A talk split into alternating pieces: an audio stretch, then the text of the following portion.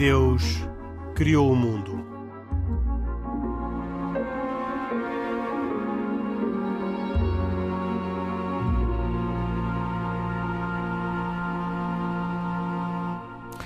Boa noite, bem-vindos a esta edição de E Deus Criou o Mundo. Comigo, Henrique Mota, estão, como habitualmente, Pedro Gil e Isaac Assor, e hoje temos uma convidada, Alexandra Chumbo, psicóloga, eh, uma psicóloga que exerce a sua profissão como terapeuta familiar eh, em clínica e que nos vai ajudar a falar sobre um tema de, religião, ou um tema que também é tratado pelas religiões, mas que tem uma expressão não religiosa uh, e que uh, completa, uh, julgo eu, julgamos todos, que completa o tema ou a vertente religiosa.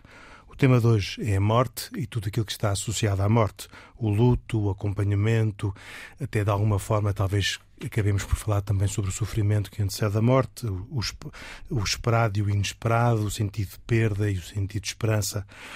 Eh, é sobre isto que vamos falar nesta edição de hoje, deste programa que tem uh, autoria e produção de Carlos Quevedo. Sejam bem-vindos por isso. Uh, eu começo por perguntar aos uh, dois participantes habituais, Pedro Gil e Isaac Assor, o que é que é para o cristianismo e para o judaísmo a morte e, para, e como é que as religiões explicam e dão sentido à morte. Pedro Gil. A morte é sempre experimentada como um, um mistério, em grande, medida, em, em, grande medida indecifrável, mas não totalmente indecifrável, se quisermos. Uh, no seu coração, até temos uma chave de leitura que acho que é bastante convincente. Parece inevitável, mas ela não é de origem, portanto, não é, não é de fábrica. O mundo não foi criado com a ideia de que nós tivéssemos uma, uma existência assim de toque e foge, entrada tangencial na existência onde acordamos de repente sem nunca ninguém nos ter perguntado porque é que cá estamos e depois de repente ser dele retirado, da existência retirados, sem saber bem para onde ir. Não, a ideia é que nós fomos criados meticulosamente, premeditadamente, até cada um de nós, com a ideia de poder não só conviver entre nós, coisa que já fazemos de alguma maneira, mais ou menos pacificamente, tanto dá, mas sobretudo conviver com o próprio Criador. Portanto, a ideia é que todo o mundo fosse uma espécie de grandioso quarto de brinquedos, onde os homens convivessem com, com Deus. Simplesmente eh, sabemos mas, que. Mas sem a morte, que é o que o Pedro já está a dizer, isto, teríamos aqui uma complicação logística terrível, não é? Que aquele que, que construiu um universo tão grandioso como nós conhecemos, se calhar conseguiria resolver esse problema. Nós realmente não sabemos como é que o resolveríamos. Mas feliz, felizmente não nos compete a nós resolver certos problemas da existência. Se fores ver as, eh, as escrituras, é mencionado várias vezes a morte. Sim, mas, mas, mas, a morte não entrou como consequência do comportamento desobediente de Adão. Estamos, estamos mais ou menos. A falar logo ao início. Claro. Ao início da criação. Isso é aquilo que aqui interessa. Não, mas, mas, esse ponto é importante, porque senão não, senão não percebemos qual é a gramática anterior. Porque a morte, embora para nós tenha tornado um dado incontornável, como se costuma dizer, e portanto não consta que até agora todas as pessoas que viveram, não consta que tivesse conseguido escapar à morte, e portanto é um dado e, e, inexorável, no entanto, ele não é constitutivo. Como digo, ele não é de fábrica. A ideia não era que o mundo fosse assim. Simplesmente. Não, esse... não, eu, eu, eu, eu estou. Eu, eu, não estou a dizer já, já vou como é que o judaísmo olha para o problema. Que é que... Não, é que. Não, mas eu. A Gênesis é exatamente a mesma. É, é, mas é. Mas, mas eu, já agora, só para tá dar bem, aqui uma, uma noção. Falar, agora agora baralhei-me um bocadinho quando tu claro, falaste mas é dessa assim. forma de que. É, é mas eu, a convicção cristã tem muito a ver com, com, esse, com essa questão aparentemente resolvida, que é a morte entrou por causa da desobediência do homem aos planos de Deus e, portanto, entrou aquilo que nós sabemos, que é os egoísmos, as invejas, a, a vontade que nós temos às vezes de nos sobrepor aos outros, de fazer a nossa vontade em vez de, daquilo que é necessário até para o bem comum. E depois há um processo de cura. Toda a mensagem do Antigo Testamento, até para o povo eleito, é dizer que é preciso arrepender-se, eh, não é? retificar, voltar outra vez a cumprir a lei do Senhor, em, em, vista de, um, de uma qualquer estado de vida em que as coisas sejam superadas. No caso do, do judaísmo, isso tem a ver com a vida do Messias. No caso do cristianismo, isso tem a ver com o início da plenitude da salvação, que começou com a encarnação do próprio Deus, que veio ter connosco e até suportou sobre si todos esses males que nós experimentamos entre os quais a morte. Ele próprio morreu com a ideia de vencer a morte. E é aí que a morte que não era de origem, que entrou como uma avaria no sistema, foi resolvido, embora não, ainda não esteja completamente manifestado. Isto é, nós vamos ter que aguardar serenamente, por um momento que não sabemos se está próximo ou não, embora hoje haja muitas vozes que dizem que está para aí iminente, também, em que eu também poderia dizer o mesmo. O próprio, o, próprio Deus, o próprio Deus encarnado está de regresso em breve e haverá uma transformação deste universo sem a sua extinção e haverá aquilo que se chama na Escritura os novos céus e uma nova terra, onde viveremos já plenamente, aliás, na plenitude das nossas potencialidades, que muitas delas estão completamente eh, atrofiadas por causa precisamente da, da, desobediência inicial, e então aí a gente conversa. Mas nessa altura saberemos como é que. ao Isaac, só mais uma pergunta para o Pedro Gil. Uh, para os cristãos, a morte uh, não é o fim de modo nenhum. De modo nenhum. Essa é que é a grande. A melhor, a melhor notícia até nem essa. A, a, ideia. Nós também experimentamos, evidentemente, a mesma repulsa da morte e o medo da morte que toda a gente experimenta. Sem dúvida nenhuma. Simplesmente, há aqui um, dois, dois dados relevantes, acho eu. Um deles é que nós não chamamos, fomos chamados à vida apenas para viver sem mais. Nós fomos chamados à vida para encontrar nesta vida quem gostasse muito de nós. Eu não estou a falar apenas daquelas pessoas mais próximas, tipo família, que são aquelas que nos dizem tu não existes por acaso, tu és querido, tu és amado, tu és desejado e vales muito e podes muito mais do que aquilo que tu julgas. E isso é o processo educativo que fazem até, sobretudo, as famílias. Há, sobretudo, um Deus que nos chamou à existência, até mais do que essas pessoas. Essas pessoas, aliás, não são senão um sinal fortíssimo, aliás, da existência desse princípio de bondade que faz com que nós contemos. Nós estamos numa lista de escolhidos, todos, cada um, não é uma seleção da humanidade. Todos estamos chamados à existência deste modo. Por isso, nós celebramos, por exemplo, quando celebramos os parabéns, o aniversário de alguém, não é apenas o facto da pessoa existir a uma certa quantidade de tempo é que aquela pessoa foi chamada premeditadamente por Deus. Portanto, o mundo precisava dessa pessoa e Deus criou-a. E a existência vai ser, no futuro, plena. Por isso, a morte é uma espécie de. Uh, um passo difícil, de ser uma etapa complicada, uma etapa de montanha que é preciso ultrapassar nesta volta a Portugal da, volta a Portugal da existência. Não é? Portanto, esse vai ser um momento sempre complicado, aliás, um momento de grande verdade, mas é uma breve passagem de uma existência que no máximo poderá ter 100, 100 anos ou cento e poucos anos, mas depois inicia uma etapa que não tem fim. Isso também não sabemos quantos anos.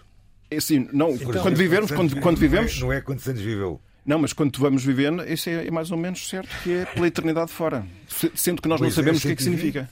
Pois, mas isso sim. Não. É... Então, mas repito, eu, eu, estou agora... à espera de não viver tanto não, tempo. Aqui... Não é? Repito para o Isaac também, a, a, pergunta que fiz ao Pedro, não, ao Pedro eu, Gil, que é o que é que é para o judaísmo a morte? Bem, primeiro, na tradição judaica é-nos ensinado e claramente que uh, devemos encarar a morte com respeito e não temê-la. Ou seja, uh, não é algo que possamos ter medo da morte. Ou seja, é uma. É uma e para o judaísmo, o ser humano foi plantado como a semente da eternidade, ou seja, a morte física acontece, mas a alma é eterna. não há uma morte da alma, há uma separação entre o corpo e o espírito. Uh, e o Pedro há pouco mencionou a parte da vinda do Messias. Essa é uma das condições que poderá acontecer, que deverá acontecer, que é com a vida do Messias haver a ressurreição dos mortos, que, provável, que provavelmente não, que não será de certeza no corpo uh, das pessoas que, que faleceram, mas a sua alma será, como a alma é eterna, uh, acontecerá isso. Eu tenho uma pergunta a fazer. Sim, senhor. Mas esse modo de existir é apenas espiritual ou tem alguma dimensão corporal, ainda que não seja com o corpo tal como nós temos agora, que tem miopia e tem vários problemas? Uh, para, falta, a, dimensão, a dimensão para já é totalmente espiritual. Agora, que nós possamos acreditar que haverá algum, alguma parte corporal a, a acontecer, todos, todos esperamos por isso. Tanto mais que uh, diariamente fazemos essa uma, uma, uma bênção a Deus, uh, bendito sejas tu, nosso Deus, que farás a ressurreição dos mortos. Não diz a ressurreição das almas. Ok. Por isso é que eu estou a dizer que vai ser muito mais interessante. Eu, no cristianismo, ah, é estou plenamente convencido. Eu acho que é muito interessante. Que não é apenas uma sobrevivência assim do tipo do espírito, uma consciência vaca que está aí como um vapor. Não, é, é mesmo uma, um, um, espírito encarnado num corpo tal como nós vivemos agora. Simplesmente um corpo com dimensões que nós não, não experimentamos ainda. Porque, como digo, acho que a entrada do mal no mundo fez uma espécie de encarceramento de todas as potencialidades que nós temos quando houver essa libertação, então nós veremos que temos potencialidades. Somos um modelo muito Já mais agora, complicado se, do que nós permitir, só queria, E- queria- mas isto faz sentido para o judaísmo. Quer dizer, aquilo que o Pedro Gil eh, ta- estava a dizer, e antes de passar à, à Alexandra Chumbo, quem queria também fazer umas perguntas sobre a morte, não é? Mas aqui o, o- o Isaac também vê, a- o, o judaísmo também vê a morte eh, sem ser um fim, como, como não sendo um Não, a, fim. morte, a morte não é um fim, de certeza. Tanto mais que a- próprio, até o próprio luto no judaísmo ele tem estágios. Tem vários estágios em que o luto até aos sete dias, o luto até aos 30 dias, o luto até ao ano e o luto anual, ou seja, a recordação anual do falecimento. Ou seja, as pessoas, a morte é recordada sem medo. Sem, ou seja, Sim, mas há alguma coisa para além da morte? Há a vida eterna. A alma é eterna. Alma eterna. Eu, se me permitir, gostava de citar um, um- um pensador que não é Maimónides. Não é Eu ia Maimónides. dizer. Que, eh, que é Leone. Leone. eh, De século quê? eh, século XX. Século XX. Em que ele diz assim: os nossos, ele é judeu, nossos ritos, os nossos ritos e ensinamentos, pelos qual, pelo qual somos convidados a contemplar a árvore da vida que engloba toda a existência sobre a morte. É nesse sentido que a morte é descrita muitas vezes na Torá como um retorno para casa. É uma explicação interessante, é uma, é uma, uma interpretação interessante. Lá está, mas isso- essa expressão é muito interessante porque quando- habitualmente quando nós pensamos na ideia de regressar a casa é o espaço de conforto, o espaço de segurança, aquele espaço onde nós nos identificamos mais e sabemos melhor quem somos. O que significa que a nossa existência nesta Terra, em certa medida, é estar fora de casa. E isso tem a ver com o quê? Na minha opinião, tem a ver com esta experiência da limitação derivada do mal, o mal que existe no mundo e que nós próprios praticamos. Mas isso, isso estamos de acordo, Certo. totalmente. Isso, acho que não há nenhuma, nenhuma uma separação entre o judaísmo e o cristianismo nessa parte. Muito bem. Alexandra Chumbo é a nossa convidada, é psicóloga ehm, e na- no seu trabalho também como terapeuta familiar, imagino que muitas vezes tenha eh, tido eh, que tratar desta questão da morte. Encontra.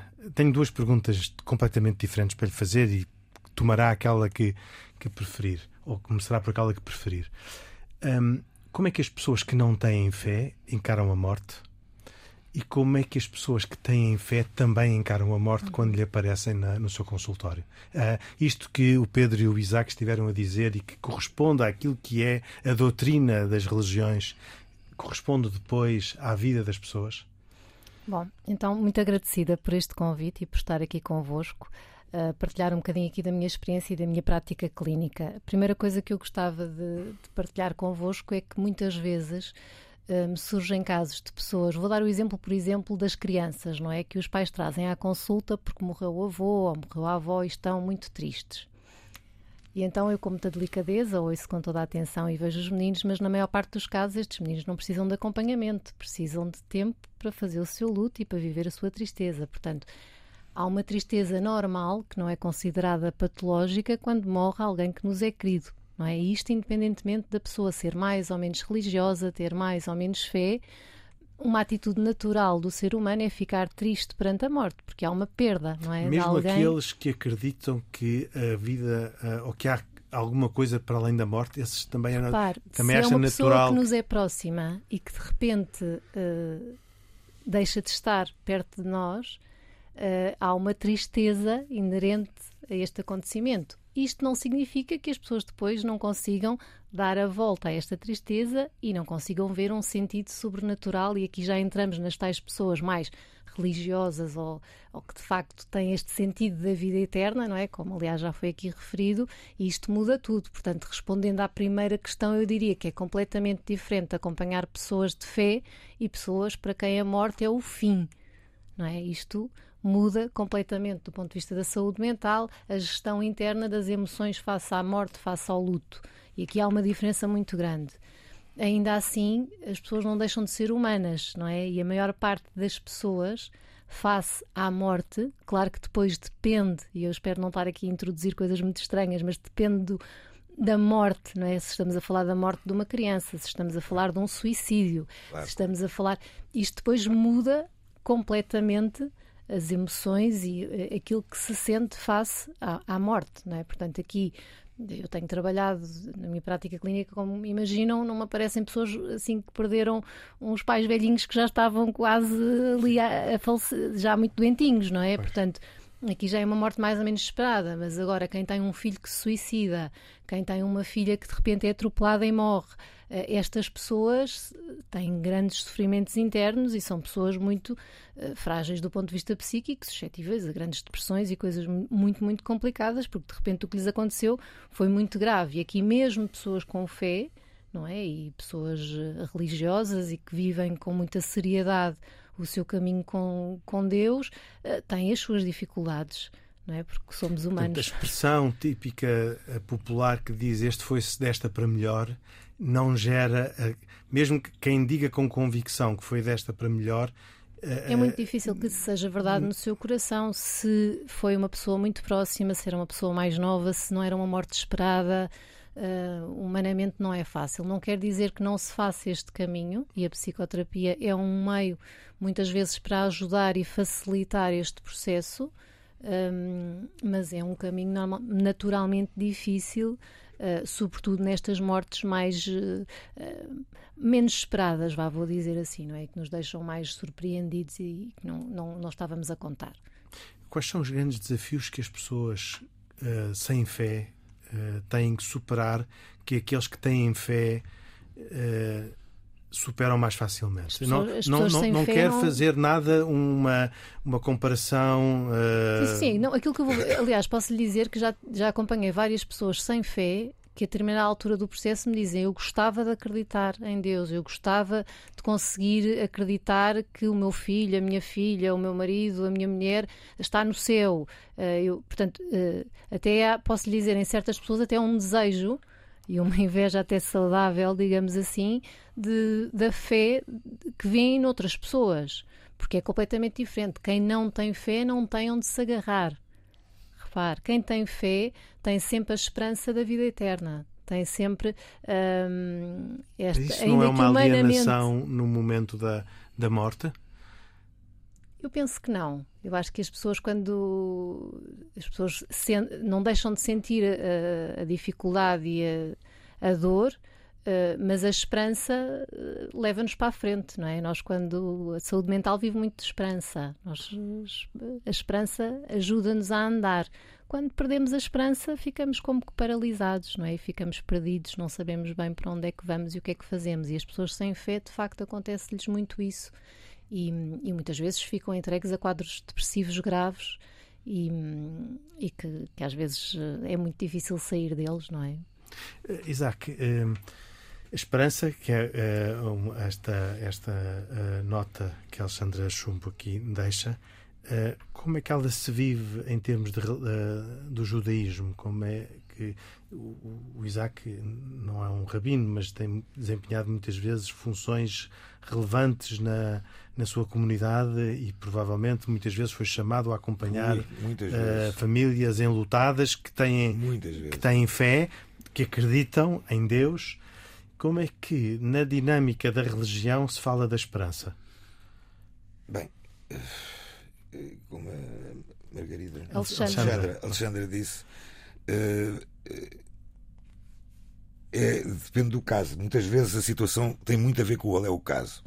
Eu estou-me a recordar de situações como, por exemplo, de alguém que tem um filho que tem uma morte súbita com 11 anos. Uh, estou-me a recordar de alguém que se suicidou. Uh, e, e são, são, são os casos inesperados que a Alexandra Não, mas esses, ca esses casos é que são os casos uh, que nos levam muito mais a ter que apelar um bocadinho ao sobre, até muitas vezes até quase ao sobrenatural, uh, para, para conseguir confortar, porque no fundo o que se fala aqui é num conforto.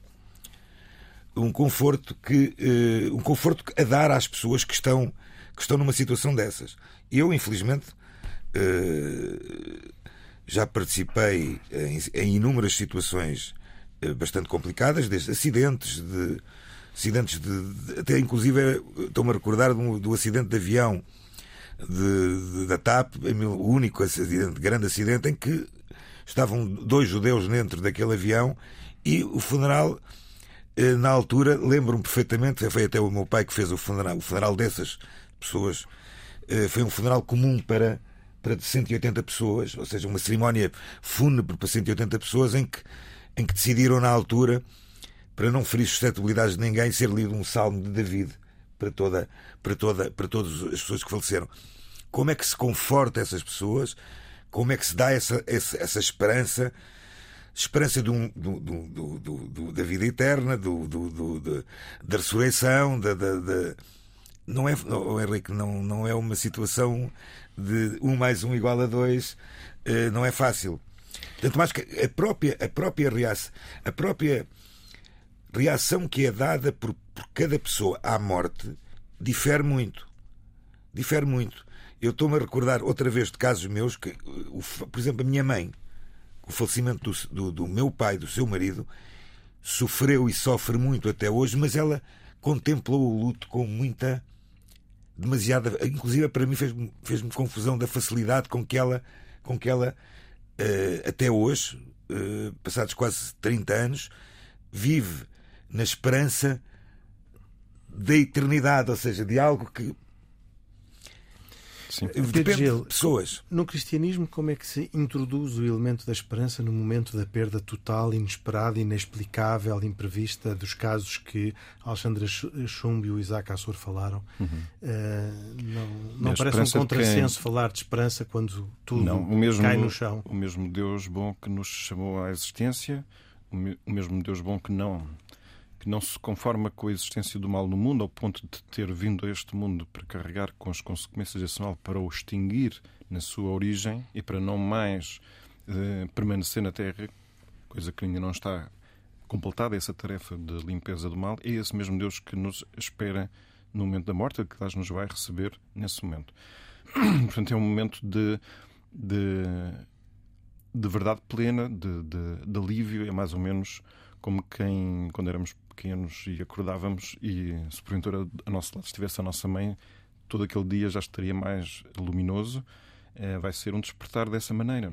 E a dizer: Pronto, já passou, não te preocupes, a vida complicada passou, já morreste, eh, estás recebido aqui, esta é uma vida diferente, habitua-te, vais fazer coisas que não estavas habituado a fazer, mas é só coisas boas.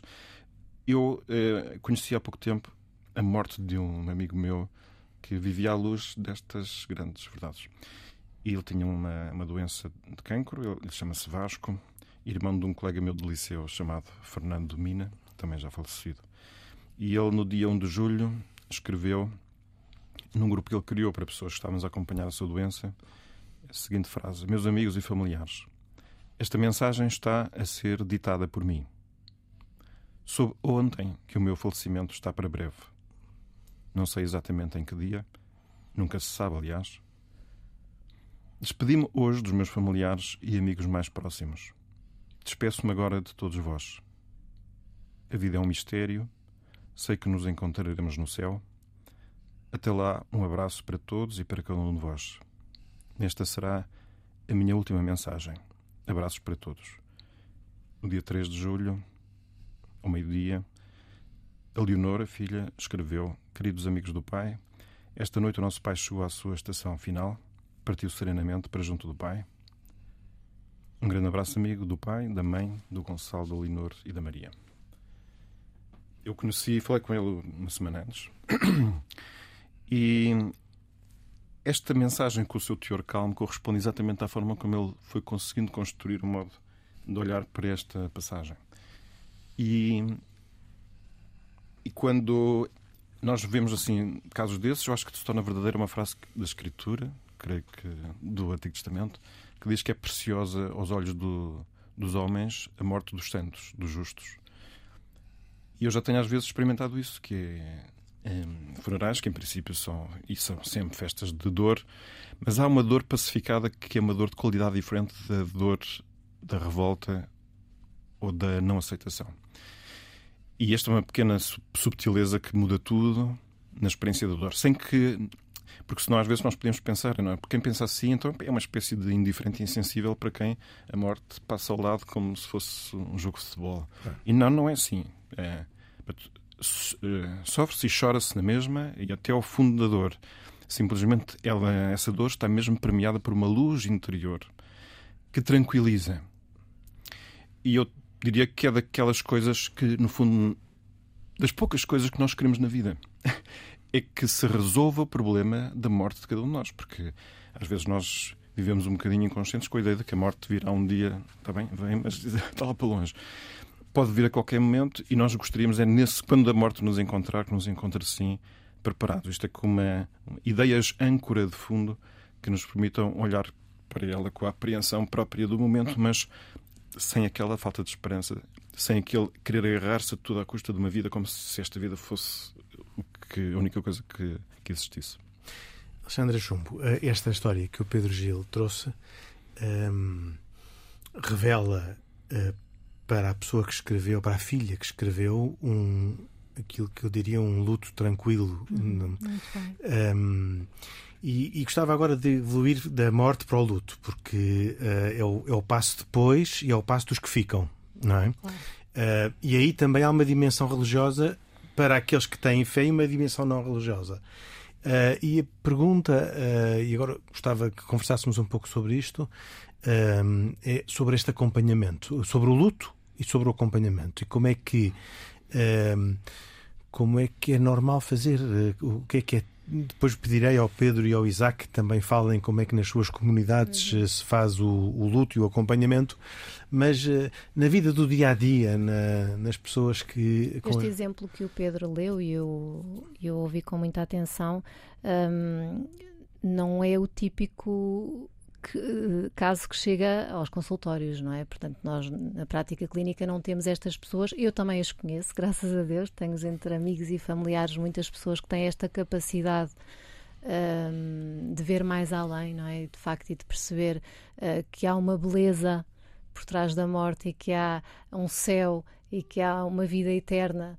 Um, e de facto a expressão que dizia há pouco que está melhor ou vai para melhor, uh, que acreditam e, e procuram pô-la em prática no seu dia a dia, mas estas pessoas naturalmente não, não são aquelas que precisam de ajuda terapêutica, de psicoterapia, e portanto estas pessoas naturalmente vivem, como disse bem, serenamente ou tranquilamente o seu luto e com certeza que têm esta dor que o Pedro Gil falava, mas que é uma dor que uh, está acompanhada de uma alegria e de uma esperança na vida eterna e, portanto, naturalmente não precisam de grande coisa e, se precisarem, têm com certeza os amigos com quem falam ou, eventualmente, até os seus diretores espirituais ou algum sacerdote que, que as acompanhe e, portanto, já está.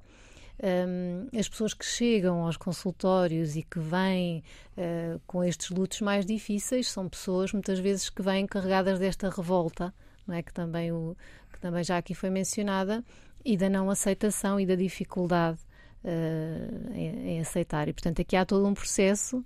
Uh, eu até posso, pronto, dizer-vos, não, não é nenhuma inconfidência. Primeiro, até nós vemos se a pessoa está em negação, não é? Porque muitas vezes há até uma negação, a pessoa parece que aquilo não aconteceu. E muitas vezes, até nas sessões, diz eu estou sempre a sentir que isto é um sonho, ou um pesadelo, melhor dizendo, e que vou acordar, a qualquer momento. E que isto não é verdade, e que o meu filho não morreu, ou que, ou que o meu pai ainda está vivo, ou que a minha mãe ainda me vai aparecer lá em casa e pôr a chave à porta.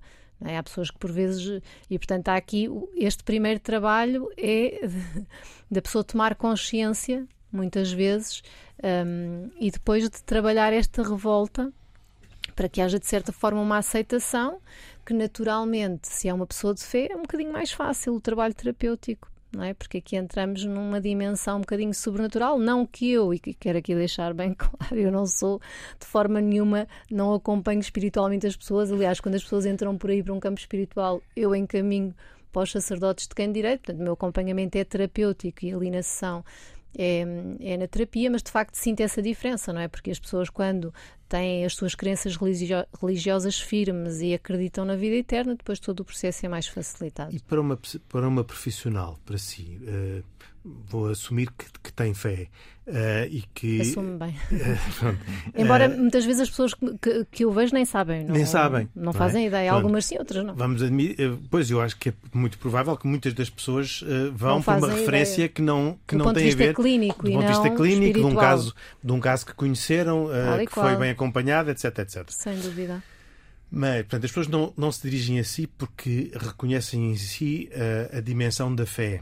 Mas a, a minha pergunta é: e a Alexandra, para si própria, como é que gera a sua fé na, na revolta das pessoas que a procuram porque não, provavelmente por não terem fé, não, não têm a esperança de que falávamos há bocado e não têm a compreensão Uma coisa que eu faço muito importante, que acho que, por acaso acho que nunca disse isto publicamente, mas não, não, me, não me inibo de dizer, eu rezo pelas pessoas que, que acompanho e, e muitas delas não fazem ideia, sequer nenhuma, porque eu nunca, nunca disse isto a ninguém, mas em primeiro lugar eu rezo pelas pessoas que acompanho, sejam pessoas em luto, sejam noutra, com outras questões, porque naturalmente o meu trabalho não é só com, com pessoas em luto, mas rezo pelas pessoas e, portanto, aí eu vivo eh, intensamente a minha fé através da oração uh, pelas pessoas que me procuram e, e, que e, que procuro ajudar.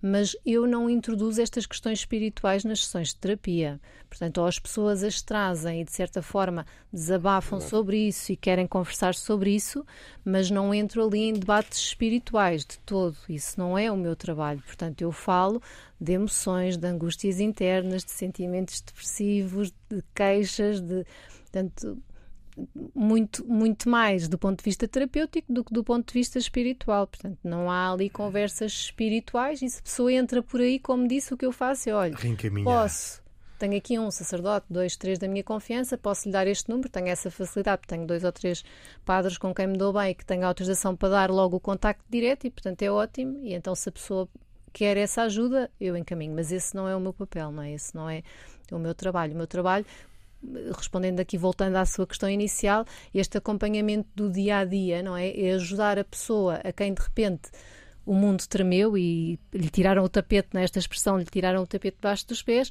ajudar a organizar-se novamente. Portanto, às vezes passa por coisas básicas, como a pessoa voltar a ter alguma rotina, um, quando são assim lutos mais, mais difíceis em que a pessoa tem baixa, deixa de trabalhar, temos que tentar que a pessoa tenha alguns propósitos diários, em que tenha pequenas metas, portanto, a pessoa uh, não deve entregar-se a um estado depressivo, não é? E eu tenho que trabalhar isso com a pessoa. Eu não posso permitir, ou não devo permitir que a pessoa fique em casa, uh, deitada numa cama, uh, fique esparramada num sofá o dia todo, a chorar. Portanto, aos pouquinhos combater isso, não é? E depois articular com uma envolvente, aproveitar muito as estruturas sejam familiares, sejam comunitárias à volta da pessoa, um, portanto, incentivar a pessoa também a rodear-se de pessoas, a tentar ter alguns objetivos, uh, no fundo, ir procurando restabelecer-se dentro de uma grande perda que sofreu.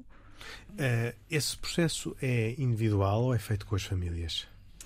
É, olha, é uma excelente questão e por isso é que eu também me tornei terapeuta familiar, porque eu, quando nós tiramos o curso de psicologia, somos psicólogos, estamos aptos a trabalhar individualmente. No meu caso, até comecei com crianças, depois comecei a fazer adultos mas percebi que realmente nós não trabalhamos as pessoas sozinhas, não é? Embora em muitas consultas as pessoas vão individualmente à psicoterapia, nós ganhamos muito, em muitos casos, em trabalhar com as famílias. E, portanto, fui fazer quase outro curso superior, porque em Portugal é assim, vamos para a Sociedade Portuguesa de Terapia Familiar e são mais sete anos de estudos, com direito a tese e tudo, e, portanto, é uma coisa ainda trabalhosa, mas que eu acho que valeu mesmo a pena.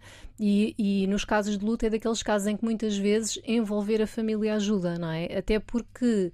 Hum, se for um amigo ou assim, não, mas muitas vezes é alguém da família que morre e, portanto, cada um está a fazer o seu processo de luto, cada um está. E, portanto, também pode, podemos criar ali uma dinâmica de entre ajuda familiar interessante em que a própria família se ajuda, não é? E naturalmente isto é quase irem ali num barco em que há um que rema mais uma vez, outro está assim um bocado mais cansado para de remar, mas vem o outro a seguir e rema mais um bocadinho.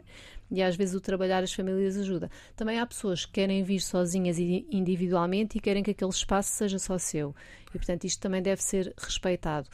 Eu vejo sempre, isto na, na, na clínica acontece, ou a pessoa vem sozinha e quando vem sozinha, nós podemos propor: olha, o que é que acha de vir a família? E a pessoa aceita ou não, e se não aceitar, está tudo bem, e seguimos individual. Ou então, às vezes, é a própria família que vem, ou, ou é o casal, no caso de, às vezes, da morte de um filho, vem o casal à sessão, e portanto já se assume que, que se trabalham os dois, ou os quatro, ou o que for, quando há esse pedido. Pedro este acompanhamento uh, do luto uh, no, no cristianismo é uma é, uma prática, uh, acontece, é, é, é, a comunidade, depois pedirei as mesmas respostas ao Isaac, que age ou é um padre que, que, toma a iniciativa, como, Como é que. Uh... Eu acho que eu não conheço o suficiente para conseguir fazer aqui um retrato completo. Eu posso dizer que uh, a primeira preocupação do ponto de vista religioso é, evidentemente, uh, pedir a Deus que. Não é, rezar e haver acontecimentos religiosos, no género celebração da, da, missa, para pedir a Deus que receba aquela pessoa, não é? Que passe por cima das suas limitações, que serão sempre inevitáveis, Uh, pronto, e que, que, que a conforte e, e que prepara um, um, um, espaço também para nós. Usando estas linguagens da gestão, Sim. uma grande crise é uma grande oportunidade do ponto de vista religioso? Uh, pode ser, tem potencial para ser. Não é obrigatório que seja, porque, como digo, há pessoas até que nesse momento uh, a, própria, a réstia de fé que tinham pode desaparecer se não conseguem encaixar bem o acontecimento. Não é?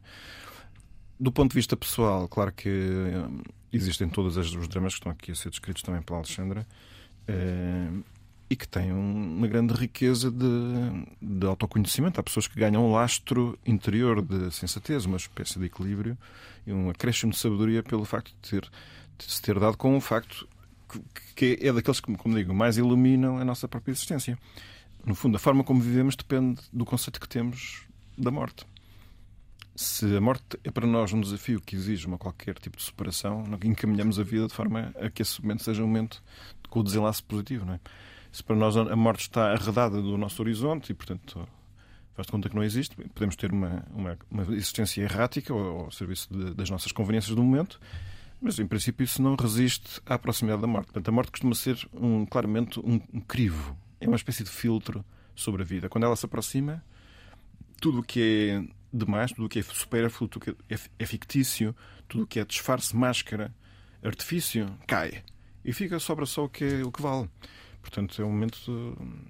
Bom, é, é, bom, eu, eu, a maior parte das pessoas que estão a ouvir sabem perfeitamente do que, que estamos a falar. Não é? Isaac Assor, no judaísmo, este acompanhamento, este luto, eh, é feito na comunidade, é feito pelo rabino, por Bem, eh, alguém particular? Antes de, antes de, mais, eu gostava de, se calhar, mencionar um pouco dos, de, de, algo, dos, de onde é que veio os costumes do luto judaico também, que acho que é importante as pessoas entenderem. Uhum. E para começarem, para, para começar a entender logo, temos que ver que no livro de Gênesis, só para vermos a importância da morte e do enterro de Sara, o patriarca Abraão comprou um, um, uma terra, comprou uma terra para enterrar a sua mulher a, a matriarca Sara. Portanto, a importância do enterro e de, de, de ou seja, de, de, colocar a pessoa num, num, num descanso. Depois temos, temos uh, outros, outros costumes que vêm, escritos também em Gênesis, a maioria deles. Um, claro, que diz: E veio Abraão para lamorear Sara e chorar por ela. E depois temos um outro que vai nos dar a explicação, por exemplo, para os sete dias do primeiro estágio de luto, em que uh, José ficou enlutado pelo seu pai Jacob. Durante sete dias fizeram discursos fúnebres, grandes discursos e muito intensos, e fez luto pelo seu pai durante sete dias. Gênesis. Ou seja, no judaísmo existe, como eu falei há minutos, estágios. Estágios da morte, ou seja, da alma. A elevação da alma. Temos a, a, a, o, o momento da morte, em que o momento da morte, a primeira preocupação uh, ou a grande preocupação é fazer um enterro o mais rápido possível. Colocar o corpo no seu descanso o mais rápido possível. Obviamente, com o conforto da família, dos, dos familiares. De... Depois temos quem é que faz luto? Também, é, também está escrito da Torá, ou seja, o luto, luto, quem faz? São, o que é que é o luto? São os irmãos, são os filhos, são os, são os, são o marido, é o marido, a mulher, o verdadeiro luto. E quando eu digo luto, é são, são regras de luto. A primeira regra de luto que existe é rasgar uma roupa de, de rasgar uma roupa que se tenha, que se tenha vestida na altura ao, ao familiar direto. Se for o pai, será os filhos. Será, se for a mãe, será as filhas. Mas rasgam roupa própria ou roupa do A própria, a roupa própria, a própria roupa que tiverem vestida na altura, essa roupa é rasgada do lado do coração e essa roupa, essa camisa, será usada durante sete dias. O primeiro estágio do luto são sete dias. Durante esses sete dias, que é o chamado luto mais restrito, uh, existem várias proibições que estão mencionadas. Mas agora já não temos tempo. No, não? Não, não, não, não, mas continuo, mas não a dizer todas, se calhar. Não, eu, tava, não, eu ia Temos dois eu, minutos para acabar. Exato. Pronto, em dois minutos não vou conseguir falar dos vários estágios da morte, porque, do, porque do depois... luto, porque são sete dias, depois são 30 dias e depois são um ano. Temos que fazer um programa só. Uh, e uhum. todos eles têm uma explicação muito própria e muito especial que tem a ver particularmente com o facto da alma ela estar num, num estágio muito próxima das pessoas que estão a fazer o luto e a partir de determinada altura essa alma vai se afastando. Não vai desaparecer, mas a alma do, da pessoa falecida vai se afastando. em direção ao céu. Exatamente. Em direção a Deus. Exatamente. Portanto, isso acontece ao fim do mês? Os primeiros sete dias, nos primeiros sete dias, a alma encontra-se de tal maneira próxima dessas pessoas que estão a fazer o luto, os familiares diretos, que muitas, que inclusive eh, existe o perigo dela querer levá-las dela querer levá-las com elas, ou seja, uh, para não estar sozinha, para não estar. Uh, por isso é que durante os sete dias que as pessoas que fazem o luto Shiva, Shiva, é aconselhável, por exemplo, as pessoas não andarem sozinhas, uh, as orações são feitas em casa, não na sinagoga. E depois ao fim do mês? Depois ao fim do mês.